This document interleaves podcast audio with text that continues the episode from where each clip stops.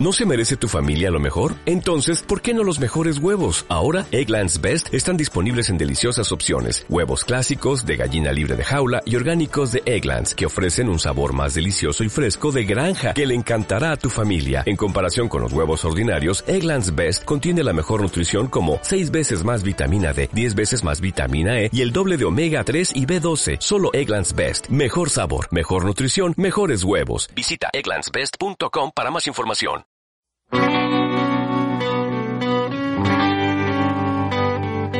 Hoy una nueva oportunidad. El ayer es pasado, el mañana es futuro y todo lo que tengo hoy es un día más para conocerte un poco más. Para andar de tu lado, agarrado a tu mano, sin miedo a este mundo. De mente para construir.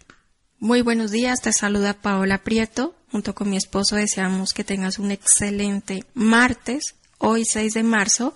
Para algunos un día de refrigerio, de refrescarse con la palabra, para otros día de ayuno, para otros día de dar inicio a nuevos proyectos, para otros de perseverar.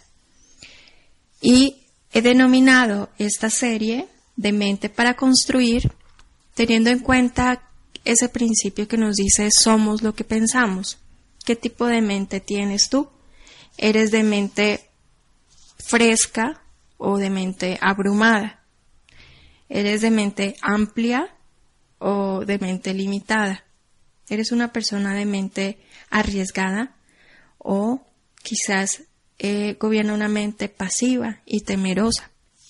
Proverbios 23, versículo 7 dice, porque cuál es su pensamiento y su corazón, tales. En pocas palabras, somos lo que pensamos y eh, quizás cuando tú te acercas a una persona y le preguntas, bueno, ¿tú qué quieres en la vida? ¿Cuál es tu propósito? Te va a decir muy seguramente, yo quiero ser mejor persona. En pocas palabras, quiero construir personalidad. Y eso va de la mano de los propósitos de Dios para con nosotros. La ventaja que tenemos es que contamos con la persona del Espíritu Santo, que nos está guiando permanentemente, ayudando y muchas veces confrontando, diciéndonos, oye, ¿cómo es tu personalidad? ¿Es constructiva o es destructiva? Es resolutiva porque tiendes a tomar decisiones en beneficio de tu maduración o quizás tienes pensamientos conflictivos rondando en tu mente. ¿Qué pensamientos son los que te abordaron hoy, cuando te despertaste?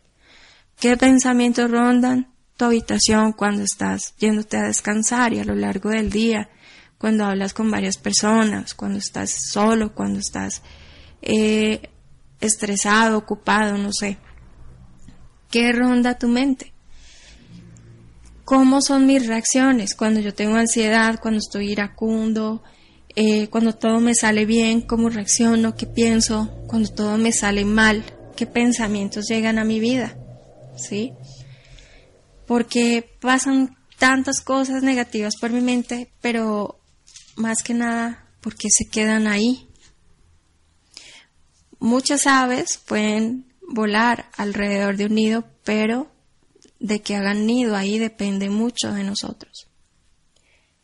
El libro de Filipenses menciona lo siguiente en el capítulo 4, versículo 8. Por lo demás, hermanos, todo lo que es verdadero, todo lo honesto, todo lo justo, todo lo puro, todo lo amable, todo lo que es de buen nombre, si hay virtud alguna, si algo digno de alabanza, en esto pensad.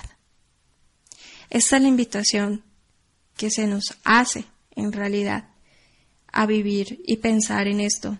¿Será que todo lo que yo pienso es amable?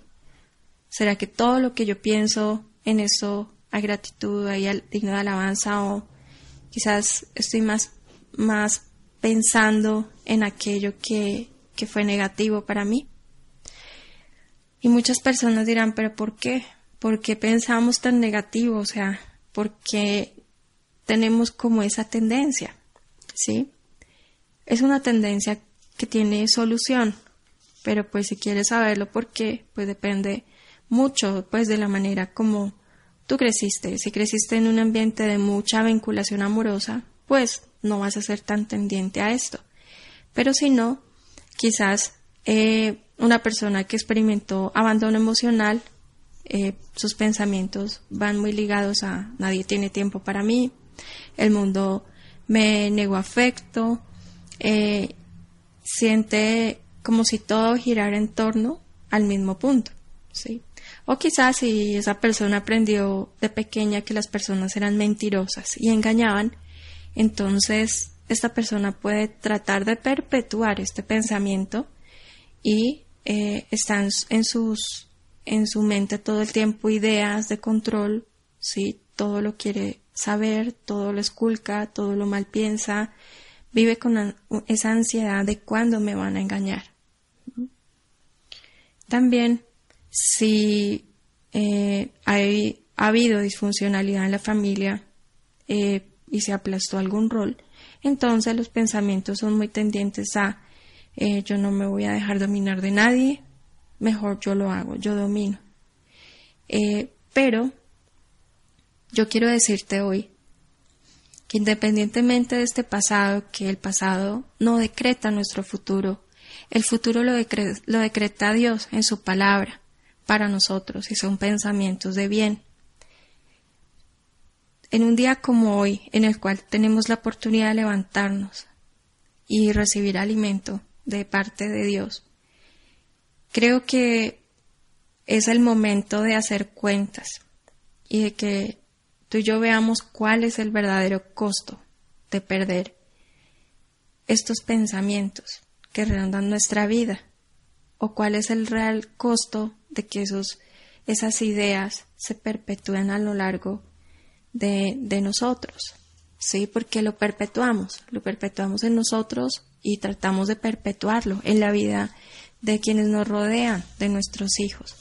Así que el Señor siempre nos va a invitar a hacer un acto valiente, ¿sí? Y decir, bueno, ya sé de dónde vienen mis ideas, ya sé de dónde viene mi pensamiento, ya sé por qué aprendí a pensar así. Más sin embargo, hoy puedo cerrar ese círculo, hoy puedo hacerlo, y te voy a decir por qué. Isaías 55, versículo 8 dice lo siguiente, porque mis pensamientos no son vuestros pensamientos, ni vuestros caminos mis caminos, dice el Señor. Entonces, si los pensamientos de Dios no tienen muchas veces nada que ver con estas ideas que a veces alimentan mi vida, ¿qué puedo hacer? En Primera de Corintios, capítulo 2, versículo 16, dice lo siguiente, porque ¿quién conoció la mente del Señor? ¿Quién le, le instruirá? Mas nosotros tenemos la mente de Cristo. Esta es la noticia que hoy el Señor nos recuerda. La promesa de que tú y yo tenemos la mente de Cristo. Desde el momento que lo aceptamos en nuestra vida como nuestro Señor y nuestro Dios, es que yo puedo replantear, ¿sí? Donde ya puedo tomar una elección. Por más obstinada que yo pueda ser, puedo tomar decisiones el día de hoy. Por ejemplo, si a una persona le están llegando pensamientos de soledad permanentemente, pensamientos de miseria, incluso pensamientos de muerte. Cuando yo tengo la mente de Cristo, me queda más fácil identificar el peligro de que esos pensamientos sean los que estén ministrando mi alma, los que constantemente estén enseñando. Esto contrista al Espíritu Santo, y ya entiendo de dónde vienen. Ya sé de dónde viene todo esto. Entonces yo puedo recordar, yo tengo la mente de Cristo. Funciona de la siguiente manera. Por ejemplo, si alguien te ofendió, pensamos en algo que comúnmente es molesto. Si, por ejemplo, alguien que haya hablado o inventado cosas que no son ciertas. Creo que a todos eh, es molesto este tipo de cosas, ¿sí? Cuando una persona levanta falso testimonio y habla de ti. Yo puedo en mi mente comenzar a pensar en ese daño. Y empieza el primer escalón, el segundo, me empiezo a encolerizar, el tercero, me lleno de tensión, cuarto, me duele la cabeza, quinto, físicamente puedo comenzar a, a experimentar agotamiento, muchas cosas, ¿sí?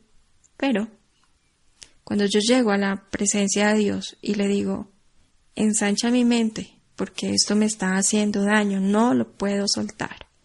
Es cuando yo pido, yo pido al Espíritu Santo que comience a revelar a mi vida y puedo comenzar a pensar cómo es que Dios me ha bendecido bajo el escalón. En qué Dios ha manifestado sus milagros en mí, vuelvo a bajar otro escalón. Cómo su verdad me ha levantado en momentos de crisis cómo su amor puede ser revelado a mi vida y cómo me ha sostenido a pesar de las situaciones que puedan darse en contexto. Quiero hacer mención a lo que Asaf compuso en el Salmo 77, cuando de repente él decía, no me dejabas pegar los ojos, estaba yo quebrantado y no hablaba, consideraba los días desde el principio. Y mi espíritu inquiría, meditaba en mi corazón, ¿Hasta cuándo Dios desechará mi vida y no volverá a ser más propicio? Y empezó a vivir una situación de tensión, de queja. Estaba muy abrumado. Pero en el versículo 10 del, del capítulo 77 dice lo siguiente. Dije, enfermedad mía es esta. Traeré pues a la memoria los años de la diestra del Altísimo. Me acordaré de las obras de Dios Sí, yo haré memoria de sus maravillas antiguas, meditaré en todas tus obras y hablaré de tus hechos. Familia, este ejercicio parece sencillo. No sé si lo has hecho alguna vez, pero esto se puede convertir en un hábito que va a transformar completamente tu vida.